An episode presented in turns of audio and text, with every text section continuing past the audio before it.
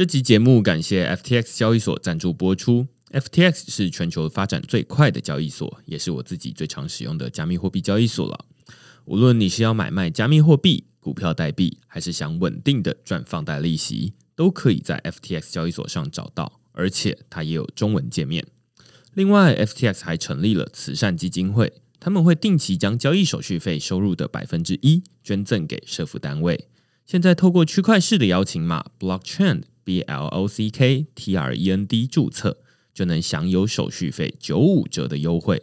如果你抵押他们发行的 FTT 平台币，还可以减免更多手续费，甚至能每周拿到空头奖励哦。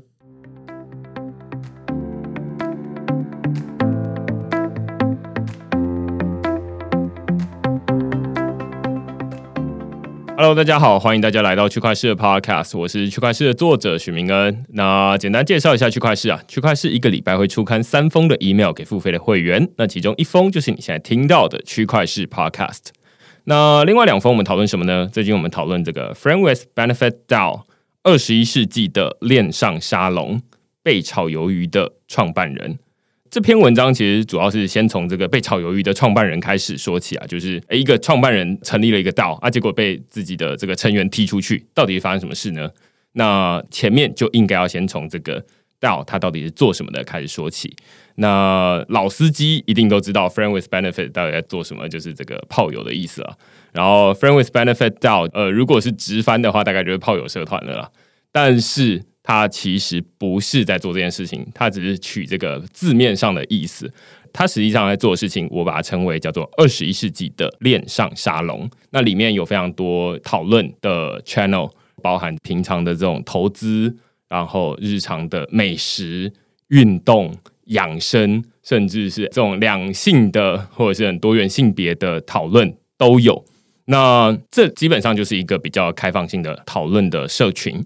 只不过呢，大家后来发现说，哎，这个创办人他就是被肉搜了，然后搜到说，哎，他过去有很多这种不当的言论，然后于是大家就起底，就说，哎，那你这号称你这么多元的一个道，结果你竟然在以前用词的时候说什么黑鬼啦，很多奇奇怪怪的这种言论。对于这个美国文化来说，这是一个非常攻击性的言论，那所以他就被踢出去了。那这篇文章就在讨论说，第一个是 Friend with Benefit DAO 他在做什么，第二个是说他为什么忽然就会被起底，然后他会被踢出去这样子。那另外一篇文章我们讨论的是 Lance Protocol 最值得期待的 Web Three 原生社群媒体。那这个 Web Three 的社群媒体，很多团队在尝试，从以前最古早叫 Steemit。然后后来有 EOS，他们投了一大笔钱去做一个社群平台，我是从来没有看过人在用，叫 Voice。然后到最近，甚至还有 Monaco 等等的这个 Web Three 的社群媒体，很多人在尝试。只不呃，我在文章一开头就先有个结论，就是说很可惜的，可能是都昙花一现，没有办法吸引足够多的使用者，或者没有办法留下使用者。那 Lens Protocol 它到底是什么东西呢？我在文章里面会说，虽然它现在连这个使用者界面都没有了，但是它是一个最值得期待的 Web Three 原生社群媒体。那如果你对这些主题有兴趣的话呢，欢迎到 Google 上面搜寻“区块市趋势的事”，你就可以找到所有的内容了。也欢迎大家用付费订阅来支持区块市的营运。那我们今天呢，这个久违要讨论个。DeFi 的主题啊，也不能说 DeFi，也可以说是跨链呐。那最近这个跨链算是一个热门的主题，因为这个 Vitalik 哦都在写文章，然后讨论这个题目这样子。那我们其实台湾哦也有一个 project 叫做 XY Finance。那我们今天就邀请我们老朋友 Wilson，然后来跟我们聊聊这个主题。我们先请 Wilson 跟大家打声招呼。Hello，大家好，我是 Wilson，我又来了，不知道第几次啊？对，三四五呀，对 对对，反正几年以来对超多次，对对对，反正之后只会越来越多，不会越来越少哈。那其实因为之前找 Wilson 来有讨论很多不同的主题啦，那从这个最一开始的这个运营啦，然后 Stacker 啦，那这一次是比较 DeFi 的内容，嗯，它叫 XY Finance，先说一下到底什么是 XY Finance 好了。OK，XY Finance 它一开始的 idea 基本上是一个 one stop 的 cross chain swap aggregator for DeFi 的用户，还有 NFT 那基本上 DeFi、NFT、GameFi，我们后来就把它称作我们就是 For Metaverse。Metaverse 的一个 One Stop 的这个 solution，那它主要就是做很多 cross chain 的 aggregate。那因为现在蛮多跨链的桥嘛，蛮多跨链桥或者跨链流动性，其实都在做这件事情。那我们希望说，我们做一个 aggregator，中文叫跨链聚合器。那一开始大家听到跨链聚合器，其实会觉得说这到底是什么东西？那我们都会用一个很简单的例子去举例，它就像一个 Sky Scanner，大家都用过 Sky Scanner 嘛？就是你希望在这个网站上直接看到 hotels.com、booking.com、Trivago、g o d a 某一天的某个酒店或者是某个那个机票的价钱，那他会帮你找出这些价钱最好的去呈现给你看，就是一个比较网站。那我们在 DeFi 世界的话就很像这样，因为我们会帮你找出不同的 token，而且是不同链上的，然后不同的价格给你去做比较。当你要跨过去的时候，提供你一个最好的 route，一个路径，也就是最好的价格，那你直接一键就可以完成这些事情。刚刚你讲这个 Sky Scanner 之前，我就想说哦，Trivago 这样子，这其实 aggregator 又会 aggregate 其他 aggregator，其实这个生态是一模一样，你看很像。我们会 aggregate 其他的 aggregator，也会被人家 aggregate，就也是有可能的。对，所以看最后使用者去谁那里了。现在好像又有反过来趋势，就是如果要订房间的话，对，现在不是就流行说，哎，你去官网订房才是最低价这样。对对对对，以前都没有人要去官网订，然后一直往这个 aggregator 一直去这样子。对。所以不知道到底到时候会发生什么事，但是我想先问，就是如果是房间的话，订饭店、订机票，大家应该很熟悉啊。就是为什么会有那么多的机票、那么多的那个航空公司、那么多的饭店，这大概是不用特别解释，大家都知道。那但是为什么会有那么多的链，然后有那么多值得大家去使用的应用在不同的链上吗？现在哪一些链是比较热门，大家在跨来跨去的？例如说什么以太坊跨到什么 Solana 之类的，然后他们到底在做什么事情？应该是说我们在做这个题目的时候，其实有发现市场上的一个问题，或者是说需求好了，就是一个生态它在发展的时候出现的问题。那基本上就是多链的这个生态。那一开始是从以太坊开始嘛？那以太坊开始有了这个 DeFi Summer。然后上面有非常多的 APY，那 DeFi 上面开始，哎，所有 APY 都好高哦，然后大家就会去 farming。一开始还只是在单链，就是以太坊上面的不同地方去 farming。那渐渐的，以太坊繁荣了之后，它价格高了，然后 ETH 二点零又还在开发，还没有正式推出。那这个瓦斯费对于一般人来说是要非常的痛苦，他们没办法接受这件事情，那就变成说所称的贵族链。那大家就开始想要解决的问题嘛，所以不是 DeFi Summer 开始之后才出现这个，在那之前其实瓦斯费就是一个问题，所以有非常多的 Ethereum 的 Killer 想要做这件事。那现在第二大通常比较常见还是 Binance Smart Chain，他就想做这个嘛。再来有 Polygon。啊，Andre 的 Phantom，然后 Solana 这个是不是 e v n compatible？有这个 FTX SBF 加持的作证的一个供链项目。那他们上面其实一定程度想要解决 EVN 瓦斯费很高的问题，所以他们会把 ETH 的一些 DeFi protocol 搬过去，那在那边建立一个生态系。那这个东西我觉得两个比较好的比喻了，多链的这个生态。第一个比喻我觉得还不错，是一条链就是一个国家，那每个国家一定都有自己基本的基础建设嘛。那就是都会有一样，你一定会有什么高速公路啊，一定会有火车啊，什么高铁啊这种的。那还有一个更好的比喻，我有看到是，他把每一个链都比喻成不同城市，那不同城市也是有同样的东西。你有救护，你要有这个医院，你要有学校，你要有政府的单位，对每一个城市都会有它各自的东西。那我就觉得说，跨店的这个需求就是说，哎，你从一个城市到另外城市，或从不同国家到不同国家，你都会在里面需要做一些消费。那这个东西需求就是存在的，所以我们就会觉得说，OK，这个 aggregator 它是非常有需求的，所以我们就会开始去做这件事情。然后这也是为什么我觉得会有跨链的这个需求。刚前面提到一个，我之前写过文章，然后他是 Dragonfly Capital 的合伙人，叫 Hasib Kurashi。嗯，他写的一篇文章，我记得他的标题是 Blockchain are cities，啊，就这样，就这么简单。Yeah，总之呢，他就说区块链比较像是城市。然后比较不像是网络，他就举这个城市为例，哈，像以太坊，他就说像纽约。很新，最最大的这样规模最好，大家都想模仿的这样。高楼这样子，然后大家都住在这个一叠一叠叠上去叠上去，然后每一个这个高楼有点像是一个 layer two 这样子，然后大家就一直往上住，虽然土地不够大，但是你可以往上住，这样很好，但是最终你还是要下来哦，然后要走 layer one，所以你即便 Layer Two 再便宜，它有一个极限在，它没有办法到最便宜的程度。那所以有人就想说啊，那我不要这个纽约，我干脆跳出去重新设计一个城市，例如说这个什么 Solana 啊啊，对，Solana，对 Avalanche 啊等等他们就说，哎、我们就是自己建一个城市这样子。那所以那里当然会很便宜啊，当然也会有人说啊，那我们要这个 Cosmos，我们就说啊，那我们根据不同的应用，然后建立不同的小村庄，然后各自有联系的管道这样。另外一种治理的方式。对，所以就是会有很多城市的样貌。那这就是那篇文章在讨论的主题。那只是呢，这就叙述了一个现在区块链的样貌，就是说啊，那有这种大城市，有这种新建出来的建出来的村庄还没变城市，还是或者小城市这样子。对对对对对，所以有很多不同城市的样态，上面都会有很多不同的应用。于是那篇文章的一个很重要的结论就是，连接这些城市的桥很重要。嗯，然后所以就回到这个 Wilson 的题目，就是说，如果说区块链这些都是城市的话，那连接这些城市的桥就变得很重要。然后 XY Finance 在做这个桥，我不知道你看完那篇文章有没有什么同意或不同意的地方？我觉得城市这个比喻其实我蛮惊奇的，就是诶，我也没有想过这件事情，但又隐约觉得，诶，它好像真的可以解释一些现象或是生态。那我觉得蛮不错的，就是人类社会一起生活嘛，它一定要提供一些生活基本的设施。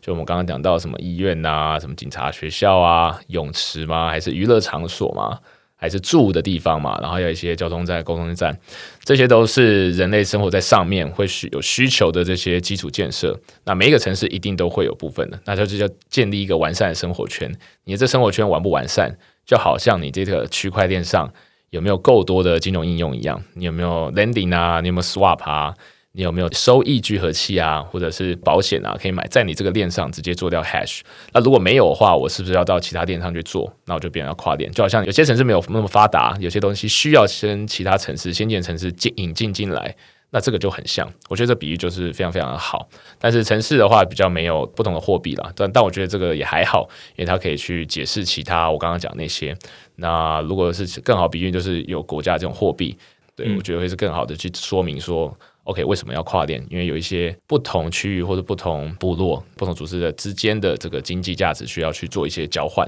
对我之前在区块是有一系列的文章关于这个某种链的生态系文。通常这种生态系文一写出来的时候，就是大家就会觉得哦，这很棒。我们需要看这种东西，就是知道说哦，那 Solana 这个链上有什么交易所，哦，就会说 Serum、Radiant，然后什么 Saber、像 Mercurial 这种，对对。然后有什么稳定币，然后有什么借贷，然后有什么收益聚合器，类似这样子。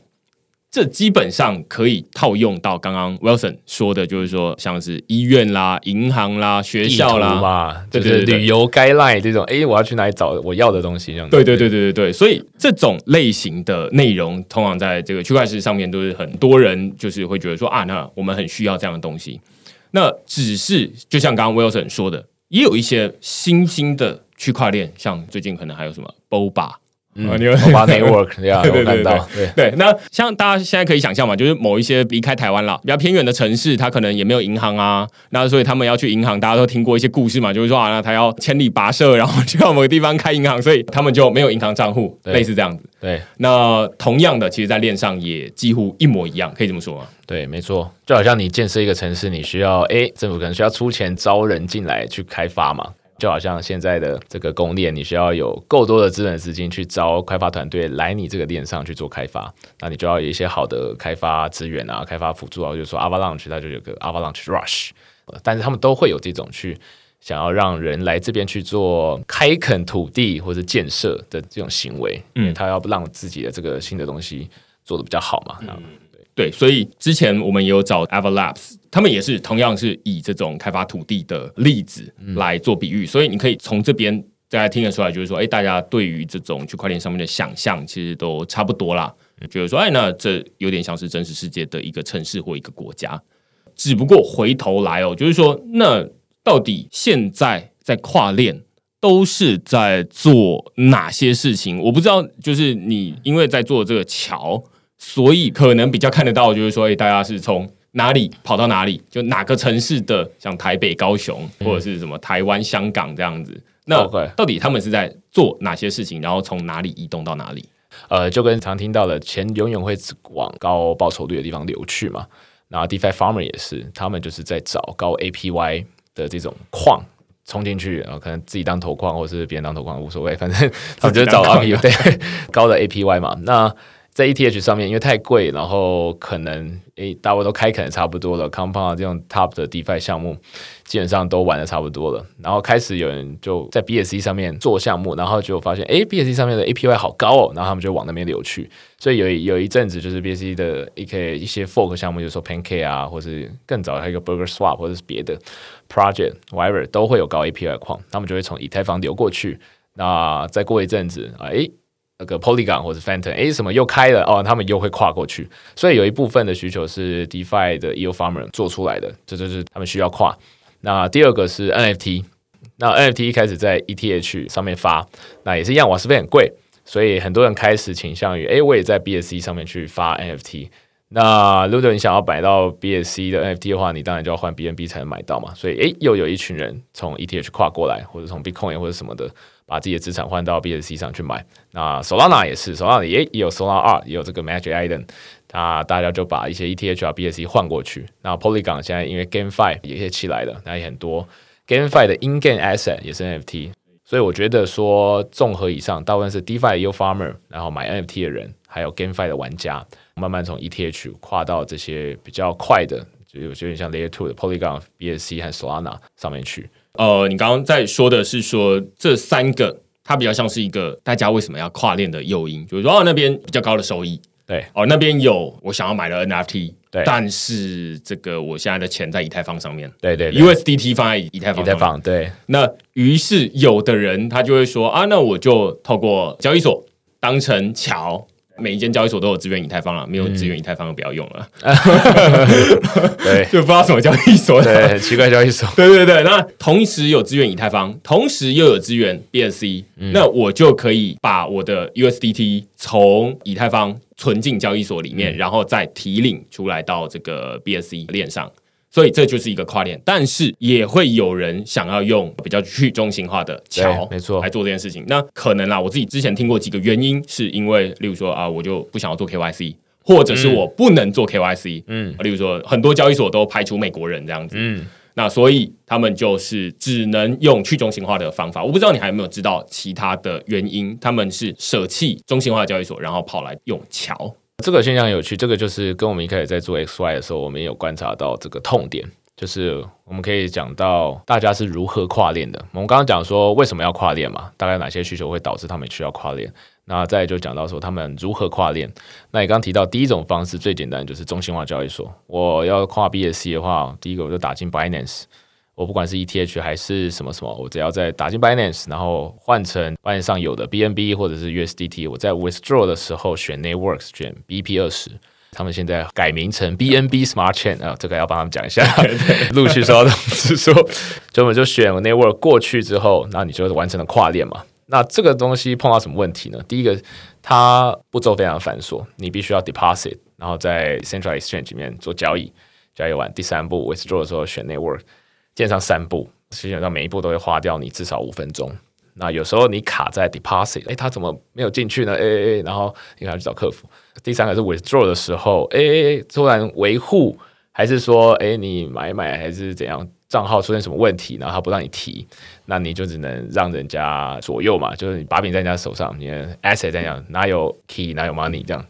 所以这是一个问题，耗时加上步骤繁琐，加上有可能会被 centralized 把持住。这是痛点。那你刚刚讲的这个 KYC 也是一个，就你讲的美国人，诶，可能没办法用这个市场，那他可能学的比较少了。其他国家的人可能他们没办法去使用其他的比如北韩啦、伊朗啊，被制裁的国家啦，对，类似像这种，他们不方便 KYC，或者甚至是想要找 KYC，但是找不到好的交易所，对。深度不够，或者是 whatever 各种原因，他们需要不用 KYC 的 DeFi，啊，这也是 DeFi 诶比较有用的地方，对他们也会需要这种，所以开始就是有人去做桥。那桥基本上都是官方提供的桥啦，它可以是 central 呃 decentralized 的，你把它是用智能合约控制，或者是用一群节点，不管它是机房链还是它是真的很 decentralized，但 whatever 它就是比中心化更 decentralized 一点。所以他们就做桥。那桥的跨链方式就是你锁一部分 token 在它 contract 里面，然后它用某种方式验证了之后，它在另外一条链打回同样的给你，比如说 mint 出来给你，这是另外一种跨链方式。那再来第三种的话，就是有 cross chain liquidity 的，就是我们把不同链上的都放在一个 pool，然后你就把它当想象成 curve curve 的 three pool 不是有 USDT、USDC 和代嘛？那你用打代进去换 USDT 出来，那你也可以说，OK，我打 ETH 的 USDT 进去，我换 BSC 的 BNB Smart Chain 的 USDT 出来，这是也是一种。所以基本上说就有三种，三种这种跨链的方式。你刚才讲这种它的桥大概是怎么运作的时候，我顺便帮大家补充一下，就是说你刚刚说把钱存进去嘛，然后它就是存进一个合约里面，然后它用某种方式验证，验证之后在另外一个链或另外一个世界发给你嘛？对对对，就是说烧那个烧，对对对对，你在这边烧钱给他，然后他在另外世界会拿到嘛？对对，这种过年会做的事情。对对对对对，所以去跨链蛮像的，跨另外一个世界这样。对对对那每一个链，他们通常是用这样子的比较间接的方式互通啦。嗯，那在在日常生活中，其实就可以体验得到，对这就是跨链这样子。哎，有没有跨到也不知道，无从验证，对对没办法对 verify。那所以你就是会，当然这链上会比较容易验证啊，因为你就是哎，你这边烧掉了对这个币之后，那你在另外一个地方确实有收到这样子。所以这中间两个到底要怎么验证，这是比较像是桥的技术深水区，对不对？对对因为听起来就是说，他们感觉靠是某一种通讯的方式，或者是某一种这个验证方式啊，那就是说我这边抵押 抵押 抵押 stake lock 住多少量的？对对，一百颗以太币。嗯那呃，我要在这个 Polygon 上面拿到一百颗以太币。那它的做法就是说，我在这边抵押，然后等一段时间，那中间智慧合约会去做某些工作，对然后验证，然后到另外一个地方去说啊，那它确实有，然后发到你同样的地址过来，嗯只是它是一个另外一个链的地址而已。对那中间感觉就是会有很多骇客可以动手脚的地方。没错，对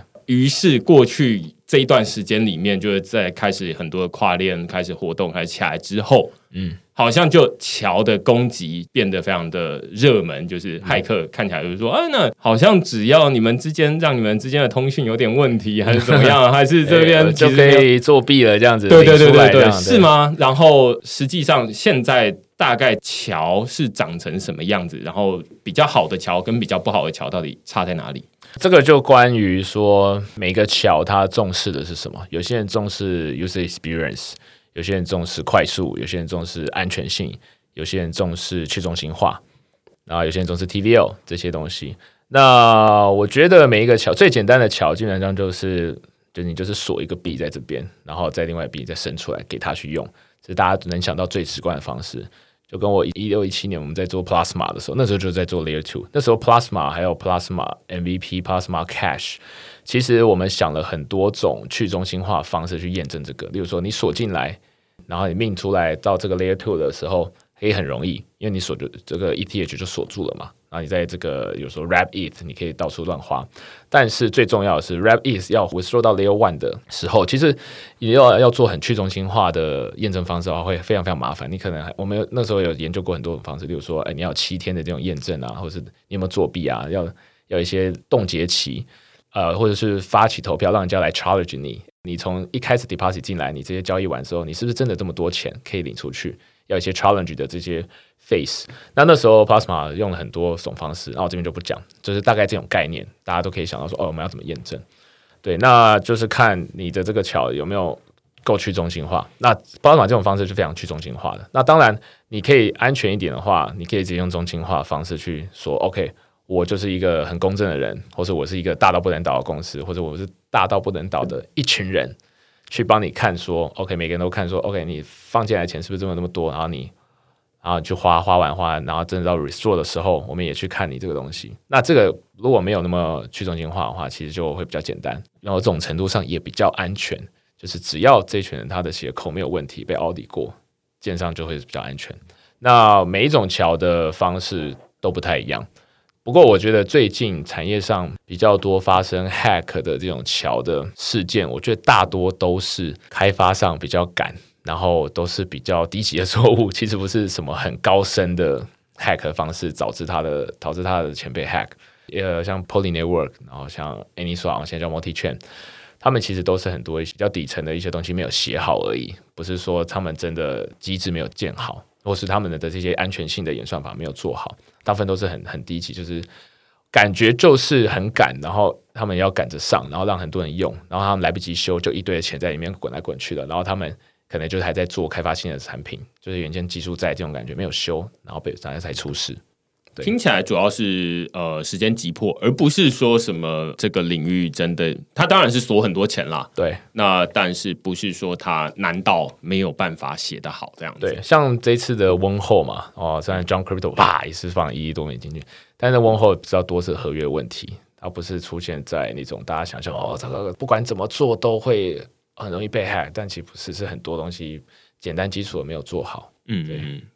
这边先整理一下，就是说从最一开始说，哎，为什么会有跨链的需求？就是说啊，那为什么会有这么多链？然后刚刚的答案就是说，哎，它其实就像是很多不同的城市一样，大家就是说，哎，以太坊它就是这个又老又旧又贵这样子。嗯，那所以就是说啊，会衍生出很多新兴的区块链。出来，因为你是这个刚出生，其实跟现在台北其实差不多啦。就是说，哎，你的 呃，你如果是三十年前出生，哎，你可能就会觉得说，呃，这房价还好，还好的，对对对对对对，哦，这个比喻也蛮不错的。哦，现在房价怎么贵？对对对，你刚你现在刚出生，你就觉得，哎，现在轮到你要买房子，你就是觉得，嗯，这个房子是人买的吗？这样子。对，所以现在要干嘛？赶快买一天。对对对，所以同样的比喻，在这个以太坊上面也是一样，或者在其他的区块链一样，就是说啊，那它需要跨链的需求是这样产生出来的，那大家会慢慢的跑到其他地方去，但是哎，有人的地方就会有很多的就业机会，很多的这种投资机会嘛，那所以会有 DeFi，刚刚前面说哦，会有这个赚钱的机会，然后会有 NFT，会有呃 GameFi 啊等等的东西，那所以你为了要过去，那你就会需要桥过去，对，那桥你就是刚刚前面有提提到三种方式这样子。所以大概是这样，只是我们刚刚就在讨论说啊，那桥听起来也会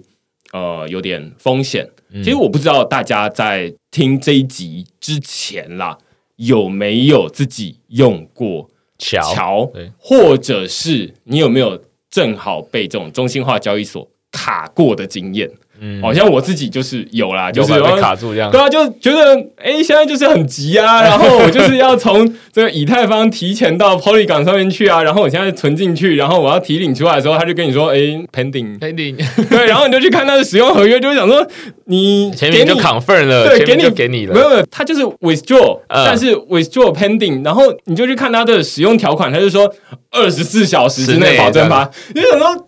这个 Polygon 你有什么好？二十四小时你就是发就对了，这样子，对对对对对对。那它确实有时候，例如说三分钟就帮你发出去了，对对。有时候它就会卡，对。那通常都会是在那种你觉得最不应该卡的时候卡，通常就会卡，对对对，因为你急，大家也急啊，对，它就会卡这样子。那所以。这就是身为一个被卡过的人，就是会觉得哦，那这就是中心化交易所比较大的问题。但是，嗯，我不知道大家有没有用过去中心化的桥啦，你其实也是很怕。虽然我觉得中心化交易所刚刚前面听起来很多这种不爽、不同的怕法，这样。对对对对，你就是呃，像我之前也是从以太坊然后跨到 Polygon 上面去，那那就是哎要跨过去。你大概步骤都研究好了，就是哦，第一步、第二步、第三步、第四步，在加密货币领域里面，如果你要操作比较大一笔钱的话，你通常都要写步骤下来。对对对，哦，你这么认真，大家都会怕，然后就是说，哎，有就是靠直觉会怕这样子，然后就哎转过去了，然后但是你这边的钱就不见了，它有点像银行电汇。对对对，然后不知道卡在哪，你的钱对方还没收到，对对对，你的钱是出去了，但是对方没有收到，在空中飘这样。子。对，但是这边没得验证，然后你就是你那个还可以知道说，你大概比较相信银行，对，所以你就觉得说啊，那反正就交给他这样子。对，但是这个链如果他没到，那那无从找起了，对对对对对对对，所以这个是我后来也会觉得有点怕的地方。我不知道现在有没有体验比较好一点的桥，或者是说现在的体验其实还是这样子。我是觉得，就是产品设计上，你要让人家比较清楚现在在做什么，就是现现在你的钱到底飞到哪一步了这样子。那如果像你在做电汇的话，像我之前看 B Phoenix，好像你在真的做电汇的话，它后来的一些 UI 好像会显示说你的钱卡在哪一个中间行，对不对？那这跟跨链有点像。对，他会说，哎，你的钱从香港出来，然后到瑞士的什么什么银行，然后又转到什么什么银行，然后再最后再转到台湾的什么丰什么什么 whatever 银行，他会把这显示出来给你看。那在 user 在看的时候，就会说，哦，他比较知道状况，甚至在上面说，哎，这个银行通常会需要一到两天，然后这个需要两天，然后。他在用的时候，如果看到这些资讯，他会比较放心。然后每次用过的时候，他就觉得 OK，这个体验是好的。别人在问我说你钱到了没的时候，你可以回答说，对，就到底卡在那里了。对对对，你心里有个谱。对，那这个就是一个设计上比较好的地方。那好的跨链，我也是觉得会需要这种东西。像我用过一些 Polygon 官方的 Bridge，那过去的时候，他也会说，哦，你的第一笔 transaction confirm 了，然后接下来是什么？然后接下来第三步是什么？对，我我觉得有这种资讯就会很好。那整体的。时间如果说在大概五到十分钟之内，就算还 OK 的。跟我们大概使用以太坊，有时候已经一卡可能会卡三五分钟嘛，所以这时间我觉得是比较 OK 的。这个是时间的部分。那像 SY 的话，我们也是有做这件事情，我们就是聚合器嘛，我们会聚合别人的桥，或者是说透过我们自己的跨链的流动性。对，例如说我们的池子里面本来就有呃 ETHB USDT，或者是还有 Holy 港 USDT，。那这个东西，我觉得 DeFi 好的地方，你可以更清楚的看到说这个池有没有流动性。像你打进 Binance 的时候，Binance 刚好没有 Polygon 的 USDT，它可能在内度在调度啊，在补啊，直接卡你一下。那你做，因为它 central，你没办法看到它的流动性是多少，所以你也没办法选择说我现在到底要不要换。但是如果是 DeFi 的话，你可以直接看出来有有里克提说，哎，里面是不是真的有 Polygon？哎，有的话，OK，现在有，那我换应该不会有什么太大问题。这是一个中心化去中心化比较透明性上的差别。那像 SY 的话，其实也有做。你在做跨链的时候，我们第一步，哎，你的 ETH 的 USD 进来了，然后 confirm 了。那第二步，再来就是我们去帮你去换一些不同的币种。XY 的 swap 是 any token to any token，它不是只有 USD 到 USDT，它可以中间帮你接 NAM，所以我们中间会有大概两到三步，中间可能是 swap 的这个 transaction，我会跟你说，哎，你的币已经换成什么币喽，然后现在透过什么 bridge 再跨过去，然后第最后一个权限成功的时候，就是就是到你的指定的地址的那个 transaction，所以你看我们的 UI 会有一二三步，然后它每一个 confirm 就会打个勾，然后就会。后面还有两个还没完成，就会变成一个圆圈，然后让你知道 OK 正在进行中。那这个体验大概都会在三到五分钟结束。那这个 user 就会觉得 OK，那他使用起来，我知道我的钱在哪，而且知道下一步是什么，而且我知道 liquidity 够不够。那会卡的话，上面还有一个客服，哎，你可以直接贴你的存在券查，哎，那整个体验就会是很好的。了解，所以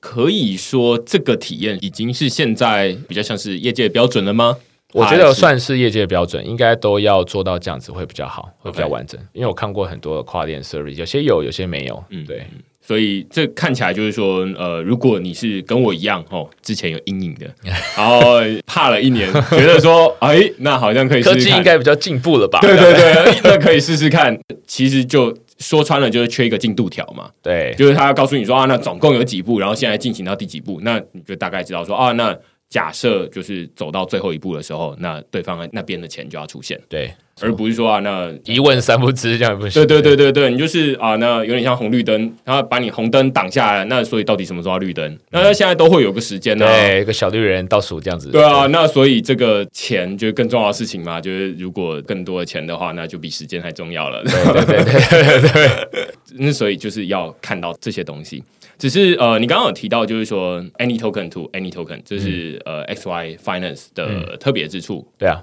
，OK，而且还 any chain，所以应该是说它是一种以美金为例好了。嗯，你在美国的美金，嗯，然后转到台湾的美金，嗯，这是一种跨链，但是同币种。然后，但是哎，如果你是要美国的美金，然后汇到台湾的台币，嗯，那这就是跨链。来跨币种，跨币种，对，那这就是你所谓的 any token，然后 any chain。其实我们更上一级，就是你可以想着美国，假设有些商店的店家的点数在美国才有，对不对？那也有一些是台在在台湾这些台币才能买得到点数。随便举个游戏橘子的点数好了，whatever。然后美国可能有啊某某某某游戏才能买到点数，美国人才买到。那如果你想把这个美国这个点数，把把把换成台湾的这个这个 Gash 的 token，你以往要换的话，你要怎么换？你要呃把这点数卖掉变成美金，然后再换成在台币换成台币，台币那边买。那我们做到的事情就是这样，我们可以一键做完。就是这个意思。懂所以说，我们刚刚讲的桥可能是 Polygon 桥的话，可能是 ETH 转到 Polygon 上 ETH 嘛，这是同币种，同一个币，只是在不同链上。那我们可以做到的是，OK，ETH、的，例如说 Compound 的 Comp 好了，我直接转到 Polygon 上的 Quick Swap 币。以往要怎么换？你在不管在中心化、去中心化，你都你打进中心化，你要再交易成 USDT，USDT 再买成啊、Quick 再领出来嘛。然后你再去中心化呢，你要先去 c o m p 呃去 Uniswap ETH 上 Uniswap 换成 ETH 或者换成 USDT，然后再跨过来用 USDT 跨过来，然后在 Polygon 这是 Quick Swap 再买 Quick。那我们就是把这些全部做完。刚 Wilson 讲这么快，就是没有要让大家听得懂的意思，你们完全不需要知道，你就知道说很多步骤这样子。对，就是知道很多步骤，听得懂的话就知道很多步骤。对，所以我们做的事情特别强项，就是我们把这些东西都 aggregate，而且把最好的 route 都算好了，跟你说，OK，你在你可能在像我刚刚举例嘛，Comp 在 Uniswap 卖成呃 USDT，你其实可以选择在 SushiSwap。也可以选择在其他地方、其他 AMM 或者 Balancer 换，那我们会帮你换出最好价格的，然后整条 route 帮你优化，然后你就是一键按下去，而且优化还帮你比较，你会知道你要怎么跨。有些东西你如果不想要最好价格的话，你也可以选别的不好价格。那有我们发现有些 user 会选，是因为中间的 route 币种有些是比较常见的币种，他不想透过一些奇奇怪怪的币种换，因为如果换错的话，他会停留在那个币种，所以可以让大家去选。所以重点就是这么复杂的转换，它可以一键我们就让它全部做好。我觉得你刚刚说到两个，我觉得蛮有趣的点。第一个是你刚刚在比较前面的时候说，例如说中心化交易所之所以会卡你的交易，一个很主要的原因就是卡啦，嗯不知道。有可能是链上卡啦链，上卡，也有可能是他自己的钱包不够了，暂时不够然后要补钱这样子。对对对对，但是黑盒子不知道卡就对了，然后二十四小时总是会发给你的，大概是这样。哦那还蛮幸运的，有些不会发给。那那这个去中心化桥比较不一样的地方在于说，哎，你可以先去看那边啊、有没有流动性，对，就是说，呃，如果用中心化交易所，你看他的钱包有没有够钱啦？呃，还是看得到，可是不知道是不是真的这样子。对对对对对，所以有点像是类似这样，就是说你去看得到那边有流动性，换句话说，那边有钱可以发给你了，那你现在发过去大概就不会被卡。嗯，那反过来说，如果你那边现在就看到那边没有流动性，那个你要的那个币种就是没有钱在那里，嗯那就会变成说他要等一下，是这样吗？就是在去中华桥，如果你要换过去的那个币种它没有流动性，要怎么办？这个东西也是哦，就主要讲比较深了，就是你的这个流动性有没有一个 rebalance 的机制？好，在常见的一些比较大的桥有这个问题了，但我们我们有解决。那你会看到说比较常见的这种流动性池干掉的状况，它可能 E ETH、BSC 的 USDT 非常多，那可能 Polygon 上就很少，比如说它上面都有个几百万美金，可是在 Polygon 上就只有五千，然后有在更新的链，就是说 Avalanche 可能哎只有三百，对，这个时候因为没有人去补，你就可能如果你没有一个 rebalance 的奖励机制的话，那就是看运气，就是谁突然诶大发慈悲，或者谁突然有兴趣玩，然后就把它放进去，把 Avalanche 的 USD 放进去，把 Polygon 比较缺那些的币种的东西放进去才会有。可是如果你有 rebalance 机制的话，就会有人去去补。然后让整个池子是维持一个比较均衡的状态的。那这个机制就是有赖于这个机制的设计是怎么设计。那这个可以讲的复杂，嗯，你可能做一些 formula、一些公式去定义说怎样叫做不平衡，那怎样叫做平衡？那平衡与不平衡之间的量化的方式怎么做？如果你帮忙 rebalance 一个很大的、很不平衡的状况的话，你可以拿到多少奖励？那奖励是用 token 发呢，还是用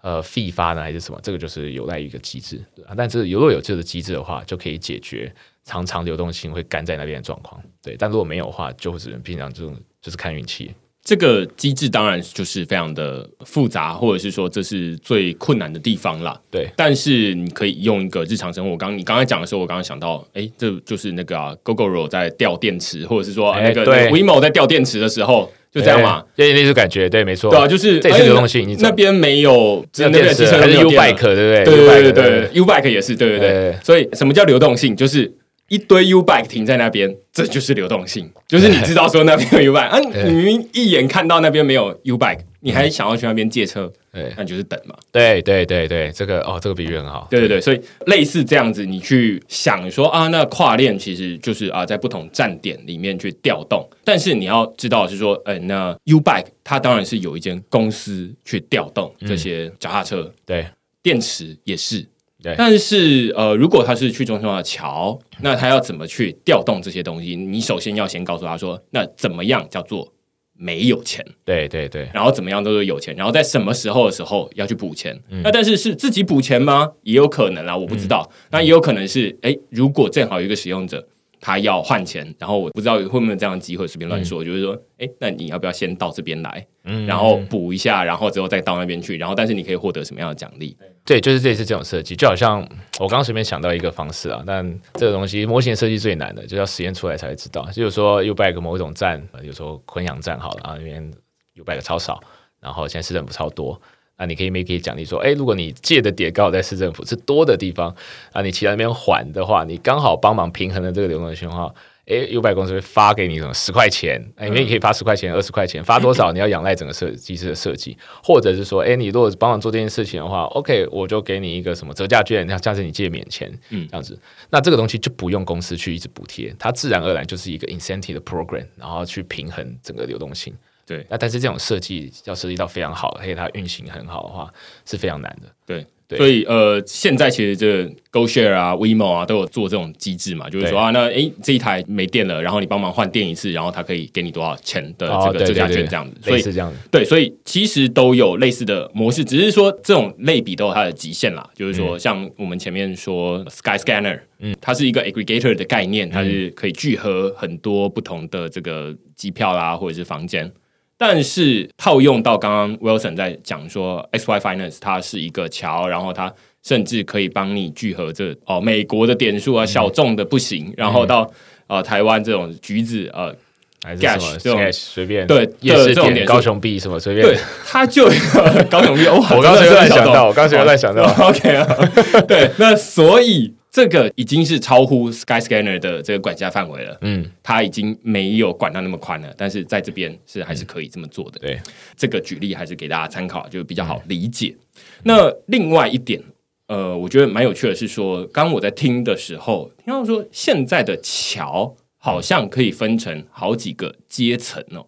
最基础的就是跨链，但是同币种，嗯。这是最基础的。嗯但是还可以在网上再进阶一点，呃有一些呃比较豪华版的功能，那、可能是这个跨链、诶跨币种。嗯，我不知道你会怎么去分类现在有哪些桥，因为我才不一定每个人都用过很所有的桥这样。哦，这个这个也蛮有趣的，因为我们本来是做这个，我们就有做一些研究。AnySwap 有出一篇文，然后现在叫 Multi 券，我就讲一次，他们有出一篇文，然后或是你找一些跨链的比较的方式的话，其实我们一开始 XY 做的是叫做 Native Token Swap 的这跨链方式。那最一开始最直观，我说最直观的方式是那种 Mint，就是 Stake and Mint，然后回去的话就是 Burn and Unstake。这种其实第一种。那以前你刷 V One 的时候是，其实就是这种跟官方桥是一样的，官方亲自来做这件事情。假如说 BNB，那他现在有新的链，他想要到 BNB Smart Chain 或者是 Polygon 上 BNB，他好像就是项目方嘛，所以他可以自己去掌控 Stake 和 Mint 这件事情。那它就是单币种，那它就是最最好的、最正统的嘛，最安全的，因为他不会想要乱搞。那这是第一种，第一种就这样，通常是 Stake and Mint。我在这边锁住，然后我 mint 等同量的出来，然后你要还回来，你要销毁才能在原本的链生出来，然后解放出来，这是第一种。那第二种，我们 SY 做的 native swap 的概念是，我们都不 mint 币，我们也不帮你发币，帮你发那个币，我们直接找多条链上原本就有的 token。例如说，我们透过 USDT，USDT 不是 XY 发的嘛，对不对？ETH 有 Tether 发的 T USDT 的币。Polygon 上有 Polygon 发的 USD 币，那我们就是做一个池子，把这个池子里面放了一百万颗 EDRC 团体的 USDT，一百万颗 BNB Smart Chain 的 USDT，一百万颗 Polygon 的 USDT。那他们在换的时候，在跨链的时候，它其实不是 mint and burn，它是直接放进去和 out，它是 in and out。我 in 十万颗 ERC 团体的 USDT，我就 out 十万颗 BSC 呃 B B BNB Smart Chain USDT。就是这样，你会发现这两个是不一样的。听到现在应该听得出来，这两种 cross chain 的方式是不一样的。嗯，我觉得主要会是这两种。我稍微厘清一下，是不是跟我理解的是一样？就是说，一个是 burn and mint，stake 有点像是这样，或者是 stake and mint，stake and mint，就是说我把钱抵押在以太坊，的某个 country 里面，对。然后在 Polygon 那边 mint 出来，对。这是第一种。对。那另外一种呢，不是说呃你来 stake，而是说呃，你放到池子里面，哎，池子里不会 stake，它是有可能被人家刷出去的。嗯哼。对，它是一个池子。，OK，反正你就把钱丢进池子里面，然后你有点像是拿到这池子里面欠你多少钱的一种借据这样子。然后另外一边，另外一边也是，就是你可能领出来，嗯，反正就是也是领到有这样的一个就领到另外一个版本的这样子，对，另外一个版本，然后你也可以去用，用完你把它刷回来，放进这池子，给人家可以后续使用，嗯嗯，意思是一样的，懂懂。懂。所以这看起来是两种，那这两种他们有什么好跟不好的？我觉得应该是说，一定要有第一种，哦，对。基于第一种基于第一种才会有第二种，你可以想象嘛，基于第一种才有第二种，对对对对对，像有点可以说，第二种比较是二级市场的方式，那第一种就会是一级市场，因为发你是直接跟发行的人换的。那第二种是我们有一个二级市场，我们把它放在那边，我们就自己换，我们不用去跟发行人换。对。那因为发行可能比较慢，或者是它那比较贵，还是怎么样，我们自己有一个小市场在那边换。对，因为现在发展到越来越多链啊，越来越多链，大的币在越来越多链都有 deploy 的话，就可以开始做这件事情，嗯然后可以让这个流动性会更好。懂懂对懂。因为我们今天本来哦，我又开始拖集数了哈。好 今天本来给这个 Wilson 的访纲里面啦，其实本来预计要问他，就是关于这个 SY Finance 到底是什么东西。第一个，那我们其实今天前面有讲到有跨链，那也有讨论到说，哎，现在有基本上刚分成两种跨链的桥，